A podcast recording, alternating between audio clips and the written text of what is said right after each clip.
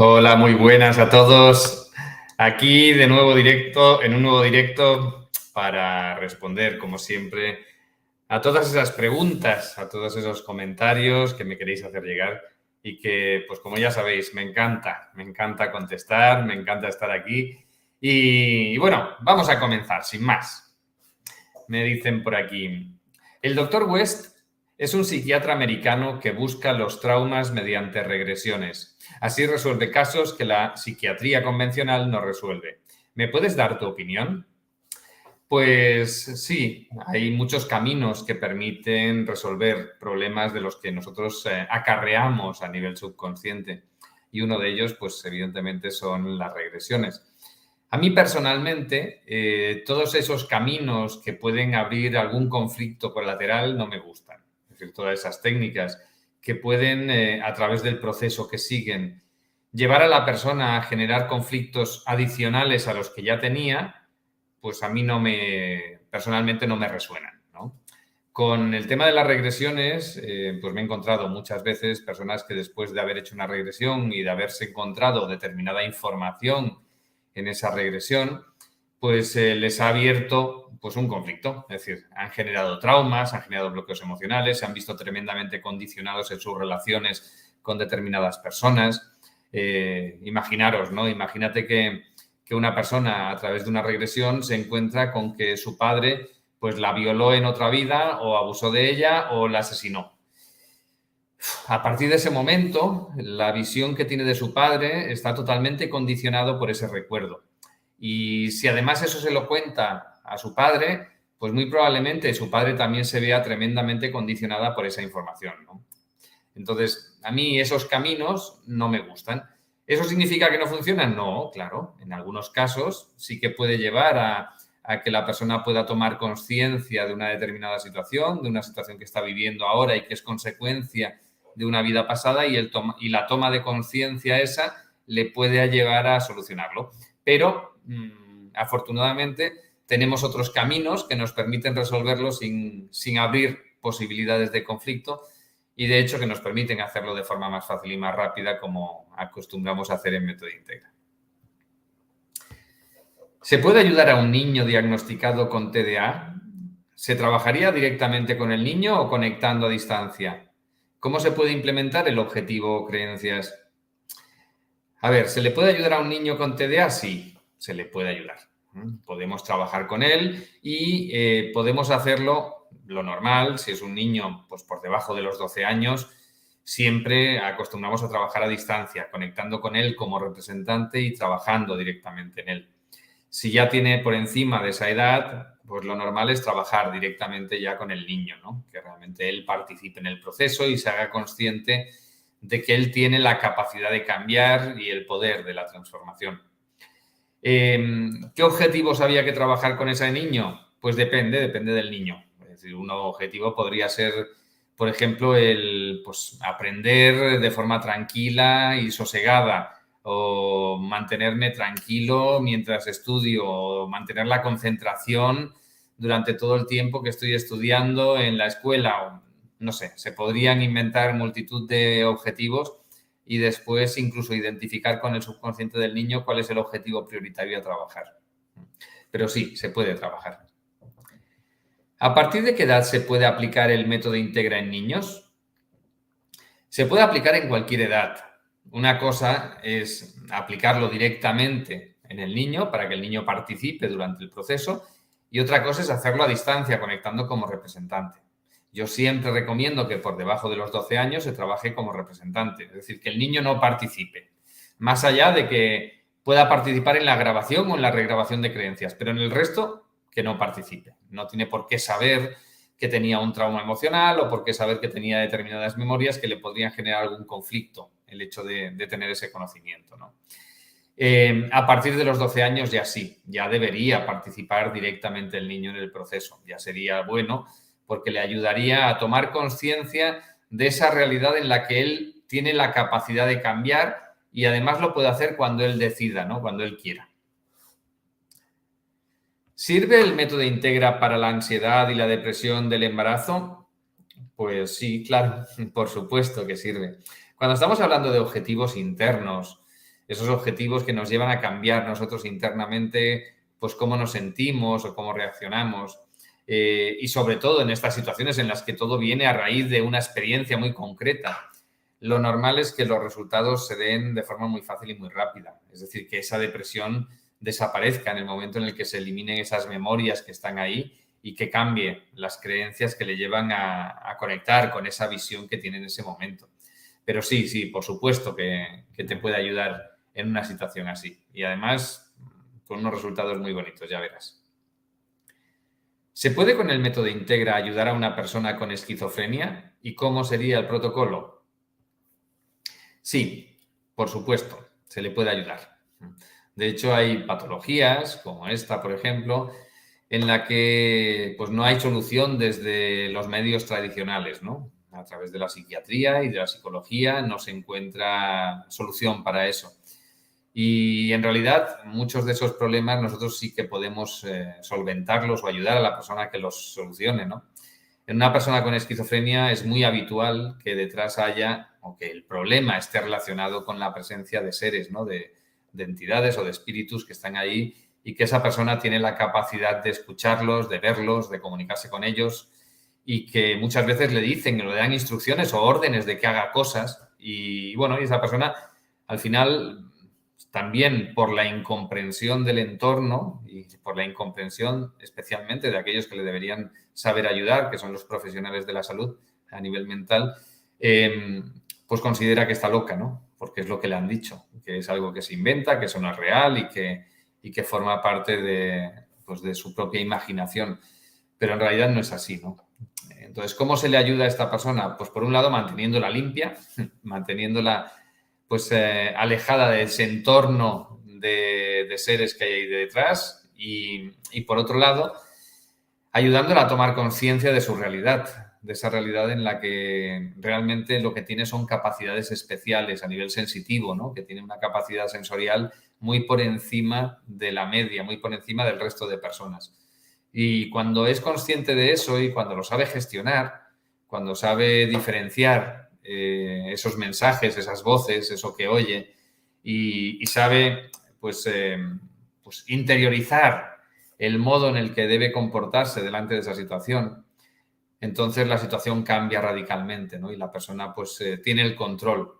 Mientras no es capaz de gestionar esa situación, esa persona vive de una forma totalmente reactiva y con miedo y no tiene para nada el control de su situación. Entonces, por eso digo que sí, que se les puede ayudar y mucho a estas personas. Ricardo, ¿tú has encontrado tu objetivo? Entiendo que te refieres a, has encontrado mi misión de vida, has encontrado lo que quiero yo en la vida. Em, y sí, evidentemente, estoy haciendo lo que busco, estoy haciendo lo que quiero.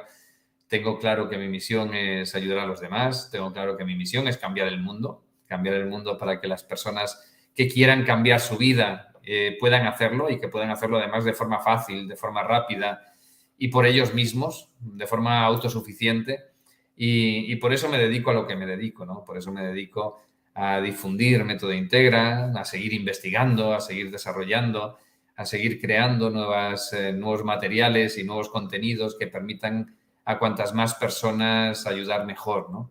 Ese es mi camino, esa es mi misión, ese es mi destino y es a lo que me voy a dedicar, yo creo, durante todo el tiempo que esté aquí. Eh, si no me retiro antes y me voy a una isla desierta a vivir, que eso también me motiva mucho.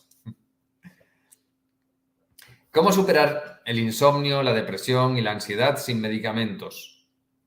Pues eh, tenemos que ir a ver en tu subconsciente qué es lo que genera esa situación y te mantiene en ella, ¿no? Si hay una situación pues, de depresión, no es por casualidad, hay unas memorias detrás que tú tienes a nivel subconsciente que te mantienen conectado con esa depresión, ¿no? Con esa visión de ti mismo, con esa visión de la realidad, con esa falta de ilusión, con esa desesperanza en algunos casos. Y evidentemente, pues cambiando a nivel subconsciente las memorias que te mantienen conectado con ese estado es cuando realmente se puede cambiar.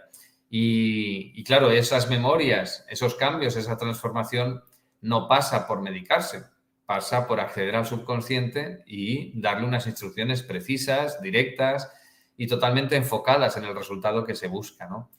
Los medicamentos, por desgracia, muchas veces en estos casos lo que generan es una limitación de cara a la transformación. Hay muchos medicamentos a nivel psiquiátrico que, que, con los efectos que generan a nivel cerebral, es decir, que están apagando y limitando la activación de determinadas áreas del cerebro, lo que impiden es que podamos, por ejemplo, grabar creencias de forma pues, general, ¿no?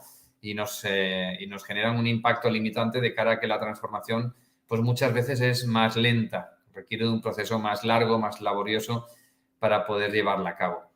Pero, pero bueno, todos tenemos esa capacidad de acceder al subconsciente, de cambiarlo, de modificarlo, de identificar lo que hay detrás de, ese estado, en este caso del insomnio, de la depresión o de la ansiedad, da igual, y, poder cambiarlo, cambiar, hacer, ese chip interior que nos permita salir de él.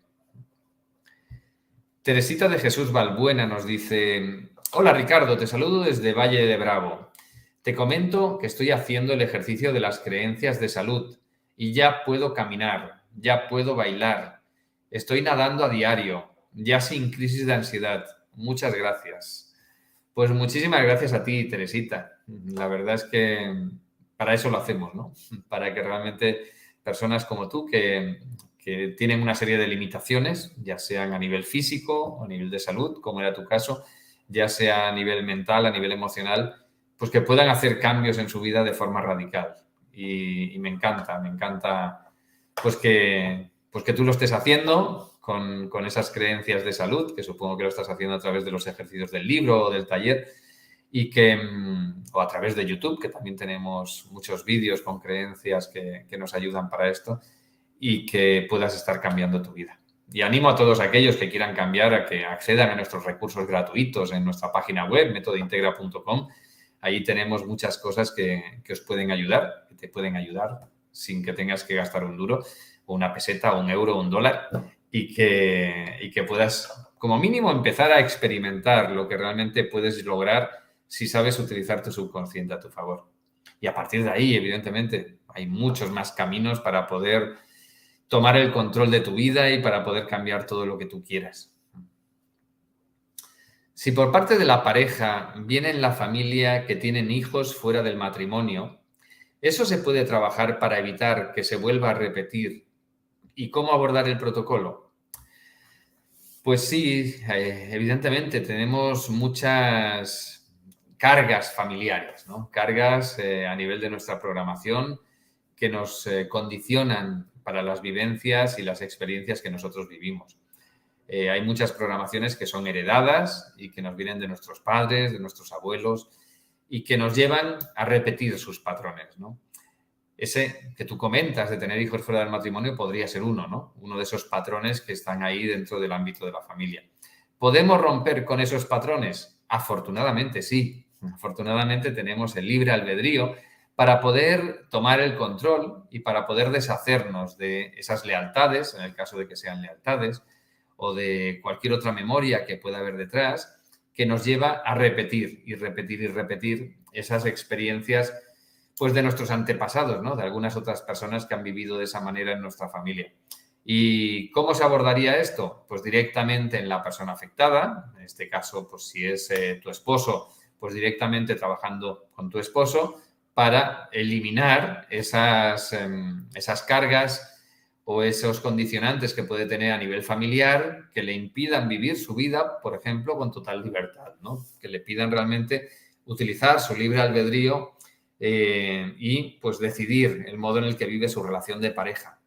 En el momento en el que haces ese enfoque y te llevas a y vas en el proceso para eliminar y eliminar todas esas memorias que hay ahí y para pues evidentemente también grabar una serie de creencias que te permitan valorar esa fidelidad, valorar esa familia y, y pues actuar acorde con ese valor que le estás dando, lo normal es que ese comportamiento, pues evidentemente desaparezca y, que no aparezcan esos hijos fuera del matrimonio como han podido suceder en otras personas de la familia. Pero ya digo, es un trabajo individual de la persona. No vamos a romper en la familia todo ese linaje y que todo el resto de la familia tampoco lo haga. Aunque sí que es cierto que hay memorias que cuando las liberamos, automáticamente se liberan también para el resto por ejemplo, las lealtades, cuando quitamos una lealtad que tenemos con alguien, el resto de personas que tenían esa misma lealtad con esa persona acostumbra a desaparecer, acostumbra también a ser eliminada. Y eso lleva a que también haya cambios significativos en otras personas dentro de nuestro entorno, aún sin que ellas participen en los procesos. Mi mamá es facilitadora de método Integra y me comenta que cuando se conecta con otras personas siente los síntomas y las emociones que ellos sienten y no se siente bien. ¿Es eso normal? Pues mira, cuando nos conectamos como representante, cuando nos conectamos a distancia con otra persona para ayudar a esa otra persona a trabajar en un proceso, en un protocolo y hacemos eh, pues, la obtención de las respuestas de su test muscular, es decir, de su subconsciente a través nuestro, a través de nuestro cuerpo, y cuando hacemos la transformación a través nuestro, eso es lo que nos permite hacer la conexión a distancia como representante, es fácil que percibamos cosas de esa otra persona que percibamos pues síntomas físicos que pueda tener, que percibamos las emociones, lo que siente, incluso a veces hasta los pensamientos de esa persona nos vienen. Em, es evidente que si tú eso no lo sabes gestionar y no estás preparado para sentirlo, pues que te sientas mal, que realmente te lleve a, decir, uy, esto es muy desagradable, pero no tiene por qué ser así, no tiene por qué ser desagradable. En el fondo es una eh, corroboración de que lo que estamos haciendo está bien, ¿no? Es una información que nos corrobora, que nos eh, reafirma en que esa conexión que estamos haciendo realmente se está produciendo de una forma impecable, ¿no? Si no se quiere sentir mal, debería programarse para que delante de esa conexión, en el momento en el que empieza a percibir esas sensaciones, pues eh, sentirse bien, ¿no? llevarlo a un plano racional y no a un plano sensitivo, ¿no? que, realmente sea capaz de percibir eso a través de su cuerpo, a través de sus eh, sensaciones, pero que eso no lo conecte con reacciones emocionales suyas. Eso se puede hacer, lo puede programar ella misma como facilitadora que me dices que es. Por favor, ¿me informas si con el método Integra se pueden limpiar los espacios donde se vive? Pues sí, por supuesto. Podemos limpiar las casas y los lugares donde vivimos. Podemos limpiarlo de muchas cosas. Es decir, en esos espacios, en nuestras casas, se acumula mucha energía. Energías externas, se puede haber espíritus, puede haber portales dimensionales, puede haber muchas otras cosas, pero también se cargan de memorias de las experiencias que se viven en ese lugar. Entonces, por ejemplo, si se vive una experiencia emocional intensa, es fácil que se quede impregnada la memoria de esas emociones en ese lugar, donde ha habido situaciones pues eh, que ha habido pues, asesinatos o violaciones, lugares así donde ha habido impactos muy, muy fuertes, ese lugar es un lugar muy denso. Es un lugar en el que entras y acostumbra a haber una densidad energética muy grande. Eso lo podemos limpiar, por supuesto, con método integra, igual que limpiamos a las personas. ¿Cómo puedo romper contratos o cualquier compromiso? Pues yo te diría que depende, depende del tipo de contratos que hayas hecho o esos compromisos que hayas hecho. No es lo mismo un acuerdo kármico que un eh, acuerdo, un pacto de sangre que tú haces con alguien o si le vendes tu alma al diablo. Son cosas que requieren un abordaje distinto, ¿no? Y evidentemente eh, hay que hacerlo con unos niveles de precaución en algunos casos que nos permitan hacerlo con total seguridad y sin ningún riesgo. Evidentemente, tú, vendes la alma al diablo e intenta romperlo sin estar preparado para hacerlo. Pues evidentemente te puedes llevar un, conflicto, te puedes tener un problema grave, ¿no? Pero si sabes hacerlo, pues eso se puede llegar a, disolver, ¿no? Entonces, bueno, tenemos, eh, tenemos posibilidades de hacerlo de muchas maneras. ¿Se puede lograr que un hombre tenga mejor potencia sexual con creencias?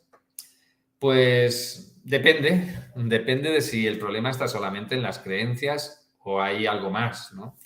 Lo normal es que además de creencias haya otras memorias que puedan estar por ahí. Eh, pero si la pregunta la cambio por ¿se puede lograr que un hombre tenga mejor potencia sexual aplicando un protocolo de método integra? La respuesta es sí, directamente sí.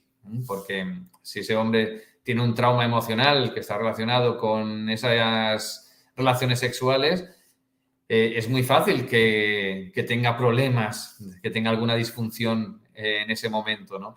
En cambio, si quitamos ese trauma emocional y además le ponemos las creencias adecuadas, pues es fácil que esa situación cambie, que esa, capacidad o esa potencia sexual que tiene en ese momento cambie radicalmente respecto a la situación de la que venía. Y cuando he, dicho un trauma emocional, puede haber muchas otras memorias que estén detrás. ¿eh? Puede tener emociones reprimidas, puede tener bloques emocionales o muchas otras cosas que estén ahí detrás y que le estén condicionando en ese momento.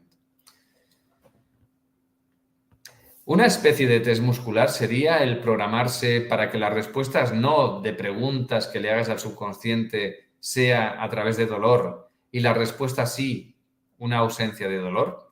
De esta forma se podría impedir interferencia con el test muscular por parte de entidades desencarnadas.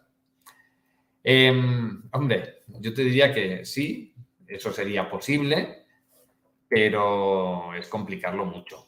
Es decir, yo no me programaría para sentir dolor en ninguna situación.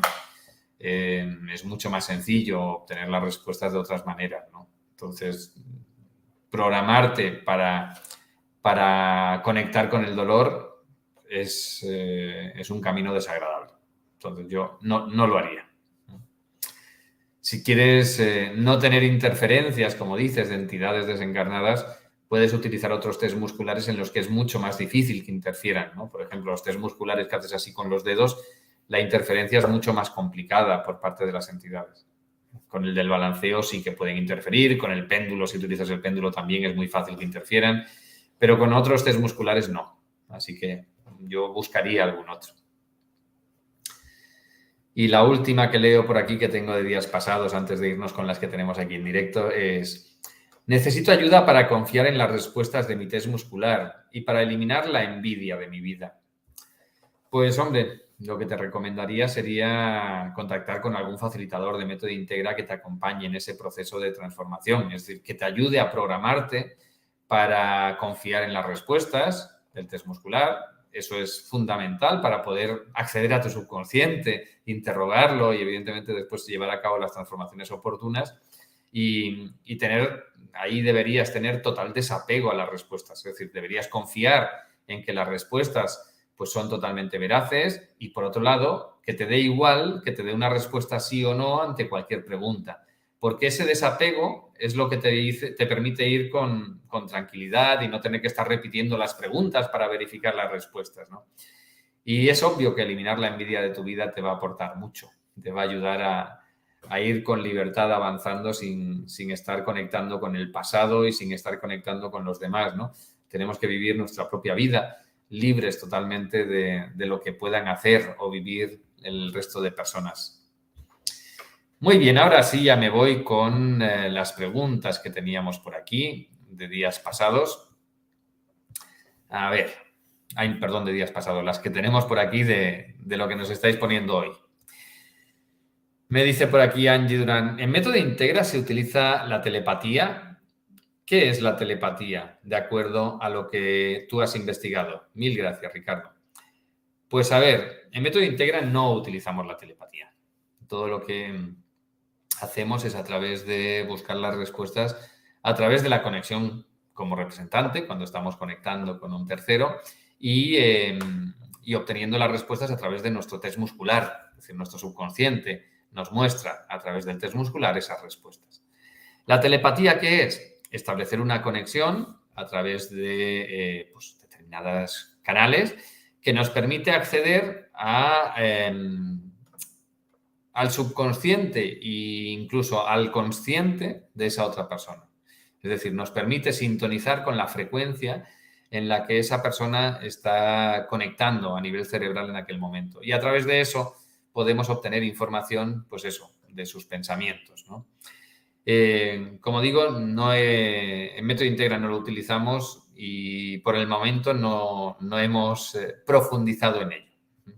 Quién sabe en el futuro, algún día tengo en mente elaborar algún curso destinado al desarrollo de capacidades, capacidades que todos tenemos y que simplemente debemos eh, aprender a desarrollarlas y a utilizarlas y evidentemente la telepatía es una de ellas. Pero bueno, eso llegará algún día. Gabriela nos saluda, dice, hola, mi nombre es Rosana. Pues hola, Rosana, y nos dice por aquí, para afectación del nervio ciático, causa probable exceso de ejercicios, ¿algún método para ayudar al cuerpo a sanarse? Pues, em, a ver, habría que identificar realmente, Rosana, eh, cuál es el problema que hay detrás de esa, de esa afectación del nervio ciático. Si realmente lo que hay detrás simplemente es un bloqueo energético y liberándolo podríamos estar eh, pues, soltando el nervio y en consecuencia eliminando ese malestar, o si hubiera algo más. Podría ser que tuvieras alguna memoria emocional también que estuviera ahí detrás. Entonces, la clave sería identificar con tu subconsciente qué hay detrás. Así, por lo pronto, verifica si tuvieras algún trauma emocional, algún bloqueo emocional y, en todo caso, algún bloqueo energético que estuviera detrás. Serían los tres elementos que más fácilmente podría haber detrás aunque podría haber muchas otras memorias. ¿eh? Pero esto de entrada es lo más, lo más sencillo. Evidentemente, según lo que identificas, lo tendrás que eliminar. Fernando García nos saluda desde México. Pues un saludo, Fernando. Concha González también nos dice buenas tardes. Claudia Castañeda, saludos desde Una Nueva Vida con Clau en Texas. Pues un abrazo, Claudia. Leonor Borquez, eh, hola, saludos desde la Patagonia, Argentina, bendiciones. Pues un abrazo, Leonor, un saludo muy grande hasta la Patagonia. Muy bien, nos dice por aquí Nicola Fern. Em, hola, Ricardo. Agradecida de haberte encontrado, de haber encontrado este método. ¿Cómo eliminar el enojo, la rabia y hasta la ira que me producen ciertas situaciones? con un protocolo o simplemente pasando el imán con la intención de eliminar estas emociones. Y por otro lado, con el nivel 1, ¿puedo aplicar el protocolo de salud en mi hija de casi cuatro años para que vibre en la salud y no se contagie de los resfríos y virus del jardín, en el jardín? ¿O se necesitan niveles avanzados? Muchas gracias. A ver, Nicola. Em, para eliminar las emociones estas intensas que me dices que pues, pueden aparecer en algún momento, como el enojo, la rabia, la ira, si quieres simplemente eliminar esa emoción en ese instante, basta con que cierres los ojos, te pases el imán con la intención de dejar marchar esa emoción. Te pasas el imán 10, 15, 20 veces y lo normal es que esa emoción vaya bajando su intensidad de forma drástica hasta que llega a un punto en el que prácticamente no la sientes. Si realmente lo que quieres es eliminar aquello que ha activado esa respuesta. Es decir, realmente hacer una gestión eficiente de, ese estado emocional para que no se vuelva a activar ese estado en el futuro como consecuencia de esas mismas memorias, tenemos que ir a buscar cuáles son las memorias que lo han activado y eliminarlas. ¿Mm? En el momento en el que tú eliminas esas memorias que se han activado, pues ese estado lo vas a eliminar en ese momento y también a futuro. Entonces son cosas totalmente distintas. Por otro lado, con el nivel 1 le puedes ayudar a tu hija, que tiene cuatro años, a, protegerse de los resfríos, del virus. Sí, puedes, puedes ayudarle. Con, el nivel 1 ya tenemos un protocolo de salud que nos permite trabajar y además aprendes a trabajar a distancia con otras personas, con lo cual, pues en un caso como el de tu hija con cuatro años, pues es lo óptimo, ¿no? Trabajar como representante en esta niña y, evidentemente la vas a programar para tener un sistema inmunitario fuerte y para eliminar aquello que le pueda estar afectando en, ese, en este caso concreto. Nos dice por aquí Anilu. Hola Ricardo, ¿nos podrías contar qué temas sobre energías externas se abordan en el nivel 3? Con nivel 3 ya nada externo podría afectarnos. Pues mira, sí, en el nivel 3, a ver, Profundizamos algo más en algunos temas eh, que ya se veían en el nivel 2. Es decir, vamos un poquito más allá en temas como energías negativas externas. Eh, vemos más piezas dentro de ese puzzle que puede haber componiendo esas energías. Eh, y después vemos otros temas como seres interdimensionales, como armas energéticas, control mental. Bueno, vemos varias cosas. De hecho, si accedes a nuestra página web, y ves el nivel 3, es decir, accedes a la certificación de nivel 3, allí verás eh, pues muchos de los temas que abordamos. Y la otra pregunta, con lo que vemos en el nivel 3, ¿ya nada nos podrá afectar de esas energías externas? Pues en efecto, tenemos precisamente un protocolo diseñado para eso, para realmente eh, generar una protección, una inmunidad que impida que cualquier intento de agresión energética externa nos pueda afectar y que lo que hace es eliminar directamente esa, agresión. Y dentro de esa agresión están pues, todos los elementos que vemos en el, en el nivel 2 y, y todas las energías externas que vemos en el nivel 3. Pero bueno, en el nivel 3 vemos muchas otras cosas más allá de energías externas. ¿eh? De hecho, la parte más importante del nivel 3 no está en las energías externas, en los temas de energías externas, sino está en pues, tema de conexiones con terceros, a través de cordones, a través de conexiones energéticas permanentes, a través de vidas paralelas. Hay muchas conexiones distintas. En, muchos otros temas de, la programación que nosotros tenemos a nivel de espíritu y del alma pues como emociones reprimidas, emociones primarias reflejas, eh, programaciones de insensibilidad, programaciones alarmistas, eh, muchas, muchas cosas que tenemos ahí. Y también energías, eh, perdón, memorias energéticas, ¿no? bloqueos energéticos, desequilibrios energéticos, centros y canales desarmonizados. vemos muchos elementos distintos, mucho más allá de las energías externas. Mariana Wolnovich nos dice, hola Ricardo, bendecido martes, como siempre un placer escucharte. Mi agradecimiento por toda tu generosidad al compartir todos estos maravillosos conocimientos. Pues muchísimas gracias Mariana, un beso y un abrazo muy grande hasta Buenos Aires.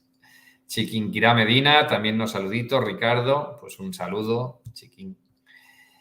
Eh, Javier Warrior, ¿cómo saber que todos los elementos del subconsciente son los que has descrito y no haya más. Quiero decir, ¿pueden haber más elementos a medida que se practica más el método? Pues mira, Javier, evidentemente no te puedo decir que todos los que hay son los únicos. Mm, hace dos años no existía el nivel 3 de método integra. Y en el nivel 3 de método integra abordamos muchos otros elementos del subconsciente, muchas otras piezas de memorias que tenemos a nivel subconsciente que no teníamos en los protocolos que veíamos en los niveles 1 y 2. Y estábamos trabajando con los niveles 1 y 2, e incluso cuando trabajábamos solo con el nivel 1 o solo cuando trabajábamos con método integra en su origen, que básicamente abordábamos creencias y bloqueos emocionales, y los resultados ya eran espectaculares. Evidentemente, cuando damos entrada a todos los demás elementos, pues cada vez tenemos resultados más impactantes, cada vez son más rápidos y hay menos situaciones en las que no podamos tener resultados. Pero ¿puede haber más? Sí, claro que puede haber más. Piensa que de todos estos elementos que, se han incorporado dentro del nivel 3, pues muchos de ellos son pues eh, fruto de la investigación propia, ¿no? En mía y de mi equipo, en, en, casos concretos y buscando más allá de lo que realmente estábamos trabajando porque los resultados no se daban. Entonces, no son cosas que haya visto en ningún sitio, que hayamos encontrado en ninguna otra técnica, sino que son cosas que, directamente son, son elaboradas dentro de Método Integra como, concepto y que después verificándolo con el subconsciente de las personas y también a otros niveles, pues eh, hemos identificado que sí, que son piezas que están ahí y que muchas veces tienen impactos, impactos grandes, ¿no? Entonces, pues, ¿habrá más? Pues no lo sé. Espero que no. Sinceramente, me gustaría no tener que, desarrollar más niveles de método integra con un enfoque similar a todo lo que hemos desarrollado hasta ahora.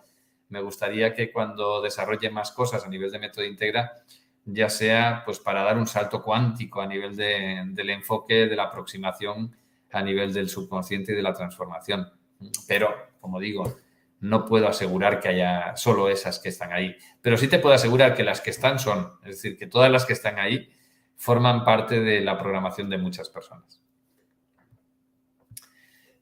Chiquinquira también nos dice saludos desde Costa Rica. Eh, Claudia Paz Aguirre, cariños desde Chile.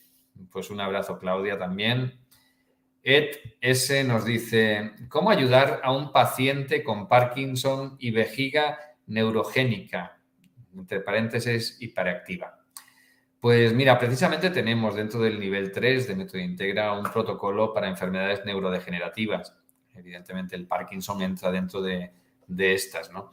Y, ahí lo que tenemos que abordar, en el caso concreto del Parkinson, es el eliminar esa activación permanente que tiene a nivel cerebral, una red neuronal que está permanentemente activada y que le lleva a tener ese movimiento de forma más o menos permanente, asociado con una pérdida a nivel de otros niveles, ¿no? a nivel cognitivo.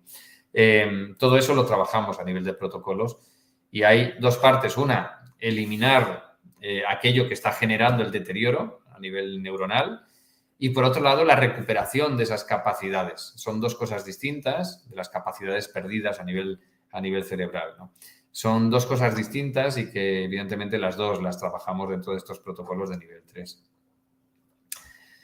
Em, Nora Llanes nos dice, buenos días, saludos desde California. Pues un abrazo hasta California. Teo Méndez nos dice, hola Ricardo, bendecido día Agradecida de escucharte. Gracias, gracias, gracias. Pues un abrazo, Teo. Paola Lozano, hola Ricardo, siempre es, un siempre es muy grato saludarte. Pues un saludo muy grande, Paola. Ed nos dice, ¿cómo superar la procrastinación e indecisión? Pues programándote para ello. Habría que identificar con tu subconsciente qué es lo que te mantiene ahí. Es decir, si hay algunas memorias que están ahí detrás, eh, siempre me has oído decir, si has escuchado algún otro vídeo respondiendo preguntas, que las dos, los dos elementos más importantes son los traumas emocionales y bloqueos emocionales. Si hay alguno que está detrás de esa procrastinación y de esa indecisión, libéralos. Y después, obvio, creencias. Necesitas muchas creencias. Creencias que te lleven a actuar, que te lleven a tomar decisión, que te lleven a confiar en tus decisiones, que te lleven a sentirte seguro con las decisiones que tomas, etcétera, etcétera, etcétera. Obvio, Puede haber muchas otras memorias, pero esos tres elementos sí o sí los vas a tener que trabajar. Ana María Cifuentes nos dice saludos y agradecimientos desde Medellín, Colombia. Pues un beso muy grande, Ana María. Darwin Reyes. Hola Ricardo, ¿se puede aplicar este método a enfermedades karmáticas y si podría ser contraproducente ayudar a esas personas a sanar? Eh, saludos. Pues sí, claro que lo podemos utilizar. Piensa que venimos con libre albedrío. Tenemos la capacidad, cuando venimos a este plano, de elegir el camino por el cual lo transitamos. ¿Eso a qué nos lleva? A que por mucho que traigamos memorias que nos vienen de vidas pasadas, es decir, asociadas a ese karma que comentas, nosotros tenemos la capacidad de liberarnos de esas memorias y, en consecuencia, de vivir de una forma distinta. Entonces, tenemos el poder, porque hemos elegido venir a este plano de esta manera, el poder de cambiar prácticamente todo. Evidentemente hay algunos condicionantes que no los vamos a poder cambiar. Si tenemos a nivel genético, pues alguna, alguna patología, pues yo qué sé, o si tenemos, no sé, tienes síndrome de Down, el síndrome de Down no lo vas a eliminar porque es algo a nivel físico, ¿no? O si naces sin una mano, no te va a crecer la mano. Pero, pero todo aquello que está asociado a programaciones, todo aquello que está asociado a condicionantes que nosotros traemos a nivel energético, lo podemos cambiar. Y tenemos el libre albedrío, tenemos la libertad para poder hacerlo. Y hacerlo no significa entrar en conflicto. Hacerlo significa simplemente ejercer ese libre albedrío para seguir un camino diferente. Y nosotros aquí lo que venimos es a superar determinadas circunstancias, a determinadas situaciones. Y el camino por el que las superamos, cada uno lo elige, ¿no? Es tú puedes vivir un, divorcio y a partir de ahí eh, caer en una depresión profunda y pasarte cinco años en el que has perdido el trabajo, has perdido las relaciones y, y te has perdido a ti mismo y a lo mejor has caído incluso en alguna adicción, o puedes elegir ver pues, en positiva esa situación salir adelante con fuerza y elegir un camino que te permita vivir con mayor intensidad y mayor nivel de vibración las siguientes experiencias que vivas. Quien lo estás eligiendo eres tú. Quien, tú, quien está, quien está eh, poniendo el rumbo en tu vida a partir de ese momento eres tú. Y lo mismo nos ocurre con todo eso que traemos, como digo, de vidas pasadas. Es un condicionante que traemos en el momento del nacimiento, pero que en cualquier momento de nuestra vida nosotros podemos cambiar esas memorias y elegirlo vivir de forma distinta. Nedilena Pereira nos dice, hola querido Ricardo, gracias por tu presencia en este espacio. Te mando un fuerte abrazo desde Argentina. Pues un abrazo muy grande también para ti, Nedilena. Y a ti, a Carmen Cecilia, que también nos saluda por aquí, Carmen Cecilia Márquez desde Venezuela, y a muchos otros de los que me estáis saludando, confío en muy pronto tener la oportunidad de volvernos a ver presencialmente y de darnos un abrazo muy grande. Carol C nos dice, Ricardo, de, supongo, ¿de qué forma se pueden eliminar o cambiar las secuelas que dejó un accidente cerebrovascular a través de método Integra? Em, a ver, hay que ver qué tipo de secuelas son y a través de eso nosotros eh, ver cómo podemos actuar. Dentro de las secuelas puede haber memorias, memorias que estén vinculadas con esas secuelas. Piensa que nosotros cuando generamos, por ejemplo, un trauma emocional, em, ese trauma emocional tiene un impacto directo también en nuestro cerebro. Cuando nosotros vivimos una experiencia a nivel emocional intensa, esa experiencia, además de generar un impacto en nuestro subconsciente, en nuestro cuerpo físico, también lo genera en nuestro cerebro. Entonces, ese accidente cerebrovascular hay que ver si está asociado, está vinculado con, o por lo menos las secuelas de ese accidente, si está vinculado con otras memorias que nosotros podamos tener por el cuerpo, y si es así, tenemos que deshacernos de ellas. Y, por supuesto, después tenemos, a través, yo te diría, especialmente de la grabación de creencias, estar generando nuevas em, conexiones, nuevas, eh, nuevos vínculos a nivel neuronal en nuestro cerebro para ir superando esa, mm, esa carencia de conexiones que se ha generado a raíz del accidente cerebrovascular. Entonces hay que, hay que ver el caso, hay que preguntarle al subconsciente y hay que trabajar en base a la información esa que, que vamos obteniendo. Norma Sánchez nos dice, hola Ricardo, el dolor, especialmente en las rodillas, está directamente relacionado con trauma o emoción atrapada. Pues eh, puede estar relacionado con todo, con distintos tipos de memorias emocionales. Y no solo con memorias emocionales, también con otro tipo de memorias energéticas. Es decir, muchas veces los dolores, eh, sea de rodilla o sea cualquier otro, por mucho que por otros caminos nos digan que pues cada tipo de dolor está asociado siempre a una misma determinada situación, pues no es cierto. Es decir, no es cierto que el 100% de los casos estén originados en situaciones que a nivel emocional a nivel de gestión en nuestro día a día tenemos que gestionar en un ámbito concreto. Entonces, cuando hay un dolor, es muy fácil que haya detrás alguna memoria emocional, por supuesto. Es muy fácil que haya pues, un mensaje a través de ese dolor, que sería lo que nos están diciendo a través de esas técnicas. También es fácil que pueda aparecer. Pero también es fácil que simplemente sea un bloqueo energético que tenemos ahí que nos está provocando ese dolor. Y os sorprenderíais de la cantidad de casos de que simplemente eliminando un bloqueo energético se ha marchado, ha desaparecido un dolor que estaba ahí presente durante meses o incluso años. Entonces, es cuestión de identificar con el subconsciente qué es lo que hay detrás. Entonces, pregúntale, pregúntale si eh, detrás de ese bloqueo o de ese dolor en ese punto concreto, en este caso en una rodilla, pues está, hay un trauma emocional, si hay un bloqueo emocional, si hay un bloqueo energético, si es que pues no estás tomando decisión en algo y deberías hacerlo, lo que sea, ¿no? realmente tu subconsciente te va a dar la información cuando le, cuando le sabes preguntar, tu subconsciente siempre te da las respuestas.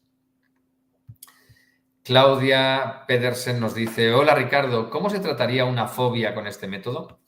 Pues igual que cualquier otra situación, tenemos que identificar qué hay detrás de la fobia, cuáles son las memorias que están detrás y evidentemente poner las creencias después, una vez hemos eliminado todas esas memorias, poner las creencias para enfrentarnos a esa fobia, a esa situación que antes nos generaba esa reacción a nivel emocional para eh, poder pues, sentirnos bien, sentirnos cómodos delante de esa situación. ¿no?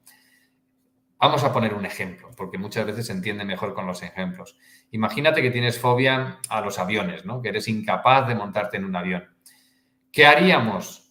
Pues directamente, aplicando el protocolo de método integra, empezaríamos a preguntarle al subconsciente, una vez hemos determinado el objetivo, que sería eliminar esa fobia, empezaríamos a preguntarle sobre qué memorias tiene relacionadas con ese objetivo, ¿no? Que le impide alcanzar ese objetivo y preguntaríamos sobre los traumas emocionales, preguntaríamos sobre los bloqueos emocionales, preguntaríamos sobre lealtades, preguntaríamos sobre acuerdos kármicos, preguntaríamos sobre muchas otras memorias que están ahí.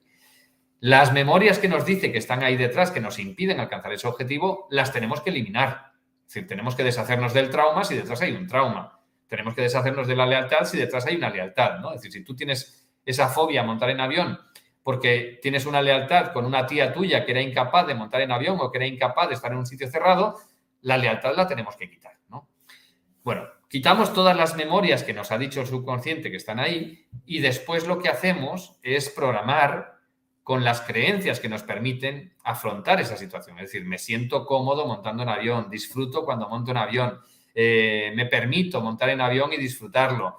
Eh, merezco mm, sentirme totalmente libre y relajado cuando monto en avión. Es decir, un montón de creencias que podemos hacer para afrontar esa situación de una forma totalmente distinta a la que teníamos antes. Esto de una forma muy simple, ¿no? Con lo que realmente vemos, pues básicamente en el nivel 1. Evidentemente, cuando entramos en el nivel 2, en el nivel 3, introduciríamos dentro de ese protocolo muchas otras cosas, ¿no? Entraríamos a ver si por en medio hay energías externas que también nos limitan. Entraríamos a muchas otras memorias, conexiones, etcétera, que podríamos estar teniendo. Pero el enfoque básico, ¿no? Preguntarle al subconsciente, limpiar las memorias y aquello que nos esté impidiendo alcanzarlo y al final poner las creencias que nos permitan vivir esa situación alineado con la realidad que tú quieres encontrar. Verónica nos dice, Verónica Catalina, psicóloga, nos dice, entre más trabajo en mí, más me gusta la idea de una isla desierta. Broma. Pues, pues ya somos dos. Me tienta mucho a mí eso de la isla desierta, de retirarme a una isla desierta, desaparecer del mundo, del mundo civilizado, del mundo moderno, del mundo de las conexiones, incluso de esta, de Internet, y, y nada, y vivir tranquilo y relajado, y disfrutar de la vida, del placer de no hacer nada entre comillas, ¿no? de, utilizar tu mente para otras cosas y, nada, de disfrutar del sol, de la energía del sol y del mar, precioso mar. Evangelista Almonacid nos dice, hola Ricardo, gracias por estar, saludos desde el sur de Argentina. Pues muchísimas gracias, Evangelina.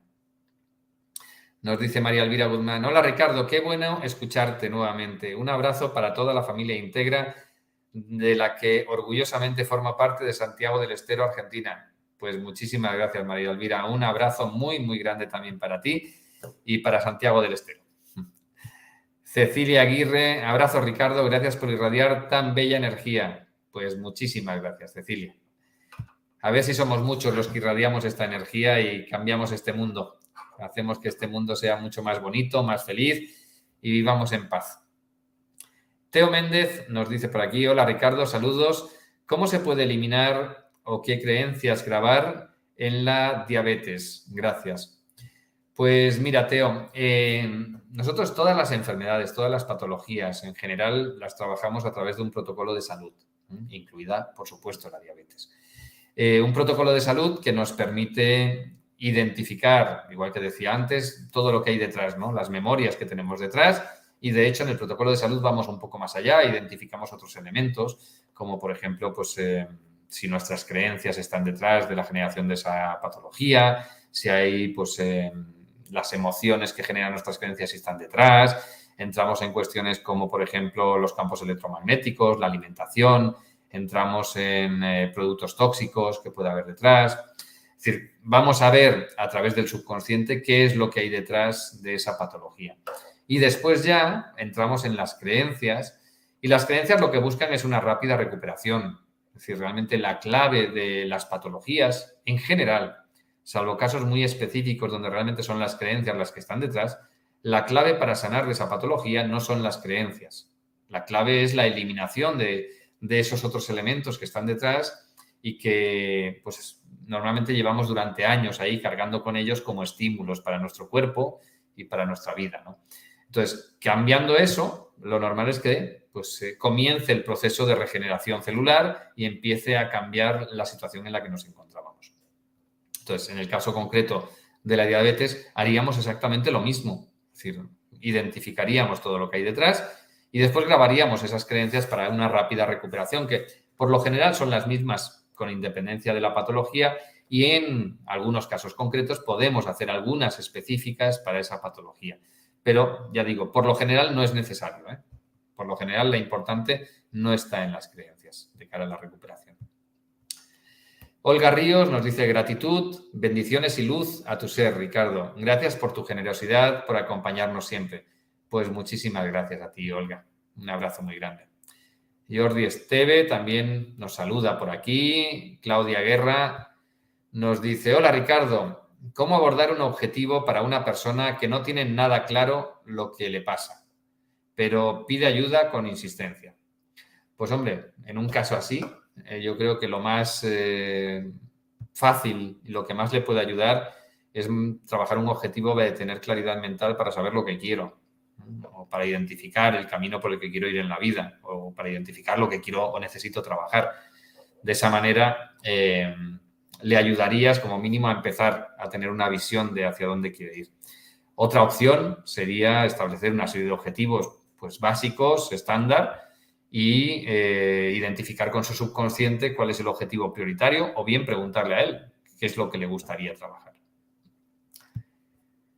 Graciosa Amada nos dice, mm, buenos días, ¿qué pasa si dejo de hacer tres días las creencias? ¿Tengo que volver a hacerlas desde el principio o solo continúo los días que me faltaban por hacer? Gracias de antemano. Pues pregúntale a tu subconsciente quien te va a decir lo que tienes que hacer es tu subconsciente.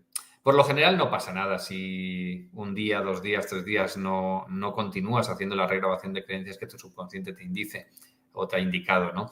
Pero para mayor seguridad, lo que puedes hacer es preguntarle a tu subconsciente una vez llegues al final, una vez has acabado con la pauta que, que te había indicado inicialmente, si es necesario grabarlo algún otro día y en caso afirmativo, pues cuántos días y regrabar las creencias durante esos días adicionales en caso de que te lo diga. Muy bien, nos dice por aquí Silveria Peña. Hola, saludos desde México. Con tan solo escucharte me transmites mucha paz. Ricardo, tengo neuralgia del trigémino. Me hago sesiones para eliminar el dolor. Se me mejora, pero me vuelve. Pues, Silveria, eh, supongo que haces las sesiones con un facilitador de nivel 3.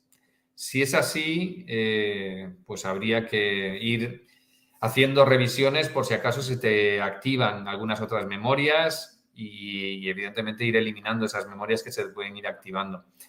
Y em, si no fuera un facilitador de nivel 3, yo te recomendaría contactar con algún facilitador de nivel 3 porque en el nivel 3 tenemos precisamente protocolos para el dolor y en concreto pues tenemos uno para el dolor crónico, que sería una situación como la tuya, ¿no? Sandra Arbeláez también nos saluda, saludos desde Medellín, pues un abrazo muy grande, Sandra. Gabriela Castañeda nos dice, buen día. ¿Por qué pregunto mi nombre y me sale mi sí de una forma y a los pocos segundos me sale mi sí de la forma contraria? Muchas gracias por su respuesta. Saludos desde México. Pues, a ver, Gabriela, yo lo que te recomendaría es que pruebes con distintos test musculares no siempre, no siempre eh, tenemos que tener respuestas con, todos los test musculares, ¿no? Y no siempre, evidentemente, nos encontramos con que el test muscular más habitual, como por ejemplo el test muscular del balanceo, que es el más fácil y el más cómodo, pues le da respuestas a todas las personas. Hay personas que, por las razones que sean, em, que ahora no vamos a entrar, pues no tienen esa respuesta fiable con el test muscular este. Entonces, hay otros test musculares que yo te invitaría a probar, especialmente los de los dedos, ¿no? El test muscular este del aro es muy sencillo. El test muscular este, en el cual también haces con el aro, es muy sencillo. El test muscular este en el que aprietas con los dedos también es muy sencillo. Hay muchos test musculares que puedes utilizar, que puedes probar y que posiblemente te lleven a tener respuestas mucho más fácil y más fiable en tu caso concreto que con el test muscular del balanceo. Una vez hayas probado con todos, lo importante que es elegir aquel que te permite sentirte más cómodo y, que te sientas más seguro al utilizarlo, ¿no? De que realmente estás obteniendo las respuestas que son pues, las correctas en cada caso. José Li López nos dice, eh, ¿me recomiendas el método Integra con Emiliano Mares? Pues mira, José no te puedo recomendar, no tengo, sé que Emiliano pues ha hecho, me suena que ha hecho algún nivel de método integra, creo que el nivel 1, pero vamos, no, no conozco a todos los facilitadores, con lo cual no puedo recomendarte a un facilitador o a otro. Em, porque no sé cómo lo están haciendo. Entiendo que pues, se ha aprendido método integra, pues está aplicando los protocolos tal cual los ha aprendido. Eso es lo que entiendo y espero. Confío en que así sea. Y a partir de ahí, pues eh, confío en la profesionalidad de todos y de cada uno de nuestros facilitadores. Aprendiendo con Gaby nos dice, qué gusto verte y escucharte, maestro. Pues muchísimas gracias. Gabriela Castañeda. Eh, a esta, esta pregunta ya la he contestado, Gabriela. Jordi Viadé, Oliva, nos dice, hola Ricardo, gracias por todo, un abrazo. ¿Puede ser que después de un trabajo con método integra y en el proceso de empezar a grabar creencias haya algún tipo de efecto rebote? Sí, sí, ¿cómo sí, sí, sí, ¿cómo gestionarlo? Gracias desde Casteldefels. Jordi, un abrazo. Em, podría ser, dentro del método integra, yo siempre, siempre digo que nosotros no tenemos, es muy raro que aparezcan crisis curativas, ¿no? Esas crisis curativas que en otras técnicas, por otros métodos, pues sí que es habitual que se den. Es decir, que una vez trabajas, la persona empieza a tener unos síntomas más intensos y que, pues pasado unos días, desaparecen esos síntomas y la persona ya se siente muy bien. Eso con método integra es muy raro que suceda. Pero podría en algún caso suceder Especialmente sucede en personas que previamente ya tienen algún tipo de creencias al respecto de que eso se puede dar. Creencias pues, muchas veces que están vinculadas al uso de otras técnicas en las que eso pues, era o formaba parte de la idiosincrasia de esa técnica. Pero el abordaje a nivel energético que utiliza Método Integra es muy raro, muy raro que haya un efecto, un efecto rebote, ¿no? que haya un efecto de este tipo. En cualquier caso, si es inmediato, si es que después, justo después de hacer la sesión, pues empiezan esos síntomas, eh, lo que habría que hacer es simplemente dejarlo pasar. Como mucho, identificar si hay alguna memoria que se haya podido activar después de la sesión y que, que esté detrás de esos síntomas y eliminarla, pero si no, simplemente dejarlo pasar, dejar pasar las horas y, y desaparece por sí solo. Luz Mericano nos dice, buen día. Ricardo, la pregunta es, ¿cuánto tiempo consideras prudente para ver resultados tan tras implementar un protocolo? Pues mira, Luz Meri, depende, depende del objetivo que se trabaje. Hay objetivos internos en los que estamos buscando simplemente cambiar internamente cómo nos sentimos, cómo reaccionamos o incluso cómo pensamos. Y, y hay otros objetivos que son externos, ¿no? Los que buscamos materializar un resultado, pues más allá de ese cambio interno, ¿no? Es obvio que los objetivos internos son mucho más rápidos que los externos. Cuando buscamos cambiar internamente, lo habitual es que sea en cuestión de pocas horas, al día siguiente, a los dos, tres días, cuando ya se estén viendo de una forma bastante evidente esos, esos resultados. En cambio, cuando el objetivo es externo, pues muchas veces también requiere de un plan de acción y de continuar ese plan de acción hasta conseguir esos resultados. Con lo cual, no podemos decir nunca un tiempo, un plazo, ¿no? Hombre, yo sí que te diría, si estás trabajando un objetivo interno y al cabo de una semana la persona sigue exactamente igual, habría que revisar, ¿no? Hay algo que falta, hay algo que, que, no hemos hecho, ¿no? O que, o que realmente nos faltaría trabajar para que se dieran esos resultados, ¿no?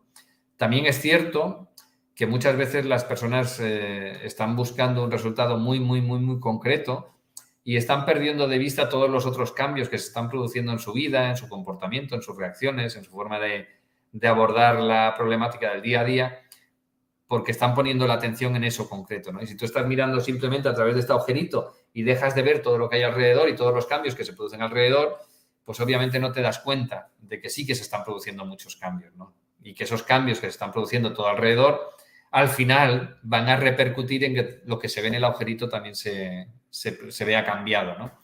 Entonces, depende, depende de, cada caso. Bueno, un par de saludos por aquí y acabamos por hoy. Marjorie Fasa nos dice, muy buenas, muy buenos días desde Ecuador. Pues un abrazo, Marjorie.